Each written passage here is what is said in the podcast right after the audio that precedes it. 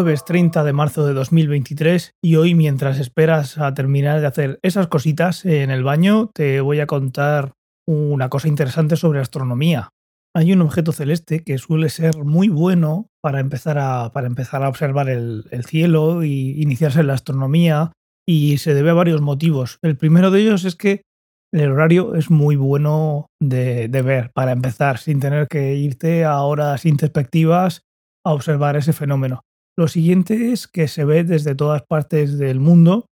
En la zona donde yo vivo se ve unas 3.000 horas al año y además, aunque en el cielo puede parecer bastante más estático, tiene bastante actividad y es bastante, bastante impresionante de ver. No sé si ya sabéis a qué me refiero, pero es algo tan grande y obvio como el Sol. Observar el Sol, como digo, para iniciarse en la astronomía suele ser bastante obvio por la comodidad horaria y por lo brillante que es, aunque no suele ser el primer instrumento que alguien se compre para, para observar desde casa.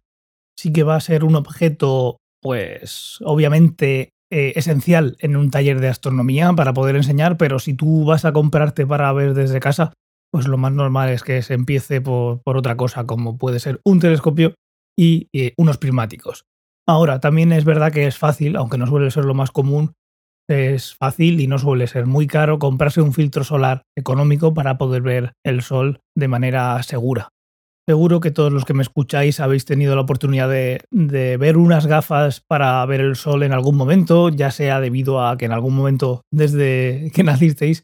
habéis estado en una zona en la que ha habido algún eclipse de sol, ya sea total, parcial, y hay gafas que se reparten eh, para poder ver ese fenómeno. No es lo más habitual que haya un eclipse de sol, pero sí que es habitual que en algún momento en nuestra vida haya habido y estén las gafas esas que parecen unas gafas de soldador muy muy oscuras, que no se ve nada a través de ellas, solo el sol,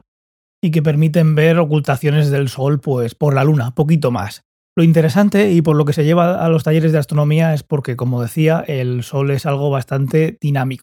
El sol, a simple vista, con unas gafas de ese estilo que comentaba para ver eclipses, es difícil que se vea alguna mancha solar. Y es lo que suelen eh, verse en los talleres de astronomía para bueno, hacer un seguimiento diario y acostumbrarse a, mirar por un, por un instrumento y hacerlo algo rutinario, digamos, coger costumbre. El Sol se puede ver en distintas frecuencias, no hay por qué verlo solo en el espectro visible, que sería lo que veíamos cuando nos pusiéramos esas gafas para ver el eclipse, pero los otros tipos de filtros son bastante más caros y tampoco voy a entrar mucho en detalle, pero que sepa que hay unos filtros de que le llaman de H-alfa, porque esa es la franja que, filtran para poder ver, que permiten ver incluso las llamaradas solares en el Sol. Son filtros muy caros, pero son filtros espectaculares. Hay canutillos, se podrían decir, porque no parecen ni telescopios, parecen juguetes, que pueden valer perfectamente 6.000 euros para ver en esa frecuencia. Es impresionante, pero bueno, eh, vamos a quedarnos en la parte visible. Entonces, como digo, cuando tú miras al sol con un, con un, filtro hecho simplemente para bajar la intensidad de la luz que nos llega a los ojos y que no sea perjudicial, lo que podemos ver son manchas solares. Esas manchas no dejan de ser una zona más fría del sol, pero que en comparación hacen que parezca negro cuando, cuando lo miramos. Estas manchas fueron descubiertas en China hace miles y miles de años en algún momento en el que el sol estaba cerca del horizonte y detrás de, de, una nube, hay veces que se produce un filtro natural que no perjudica a la visión, o igual sí, la persona que las descubrió luego se quedó ciega, vete tú a saber. El caso es que hay veces que sin estos filtros especiales se podrían ver las manchas, pero no os recomiendo jugar con esto. El caso es que, como decía, estas manchas se producen por diferencias de temperatura. El sol puede estar a unos 5.700 grados en la superficie pues haceros una idea que esa mancha, que suele tener una zona de umbra, de sombra y luego una penumbra, la diferencia son unos 2000 grados. Y entre medias, pues por ahí está la, la penumbra. El caso es que estas manchas dan mucho juego para que alguien, ya sea más pequeñito o, más grande, se inicie la astronomía haciendo estas observaciones pues en el patio del instituto o en cualquier sitio sin tener que empezar a dar viajes a, a zonas más remotas buscando ese cielo oscuro.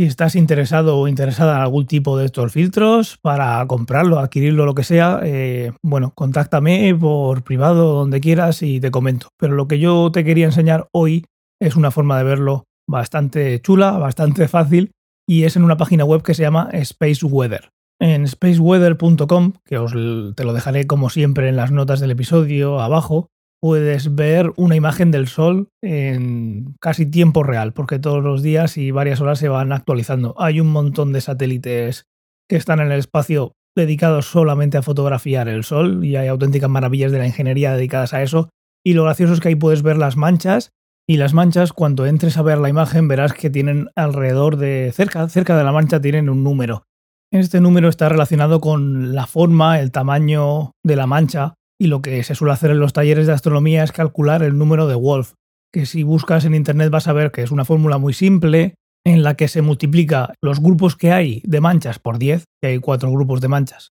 pues sería 40 más el número de manchas individuales que hay en total. Y eso nos da un valor muy sencillo de calcular, como, como has visto, que nos indica la actividad solar que hay. Hay veces que no hay manchas, hay veces que hay muchísimas manchas. Cuando más alto sea el número de Wolf, pues más alto será la actividad solar en ese, en ese momento. En esa página web hay cientos y cientos, por no decir miles de cosas más, pero creo que simplemente entrar y ver el sol en distintas longitudes de onda, fotografiadas con cámaras que miran en el visible, en el infrarrojo, en ese filtro de hidrógeno alfa que te he dicho antes, todo eso mucho más económico, simplemente con una tarifa de internet y alguna pantalla donde poder verlo, yo creo que te, te va a interesar y sobre todo ver la dinámica y los movimientos que tiene esa bola de fuego que, aunque está lejos y parece estática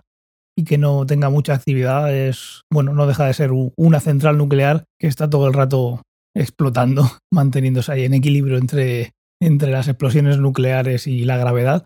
Y que si te interesa el mundo de la astronomía, pues es algo que está muy, muy, muy, muy a la vista. Además, como observarás a la derecha de la web cuando entres, puedes cambiar la fecha y puedes ver cómo estuvo el sol hace unos días o en cualquier otro año. Lleva mucho tiempo monitorizando. La página web permite ir hasta el 1 de enero de 2001, así que imagínate todas las imágenes y todos los datos que tienes ahí. Y nada más, eh, que pases muy buen jueves, un saludo y hasta mañana.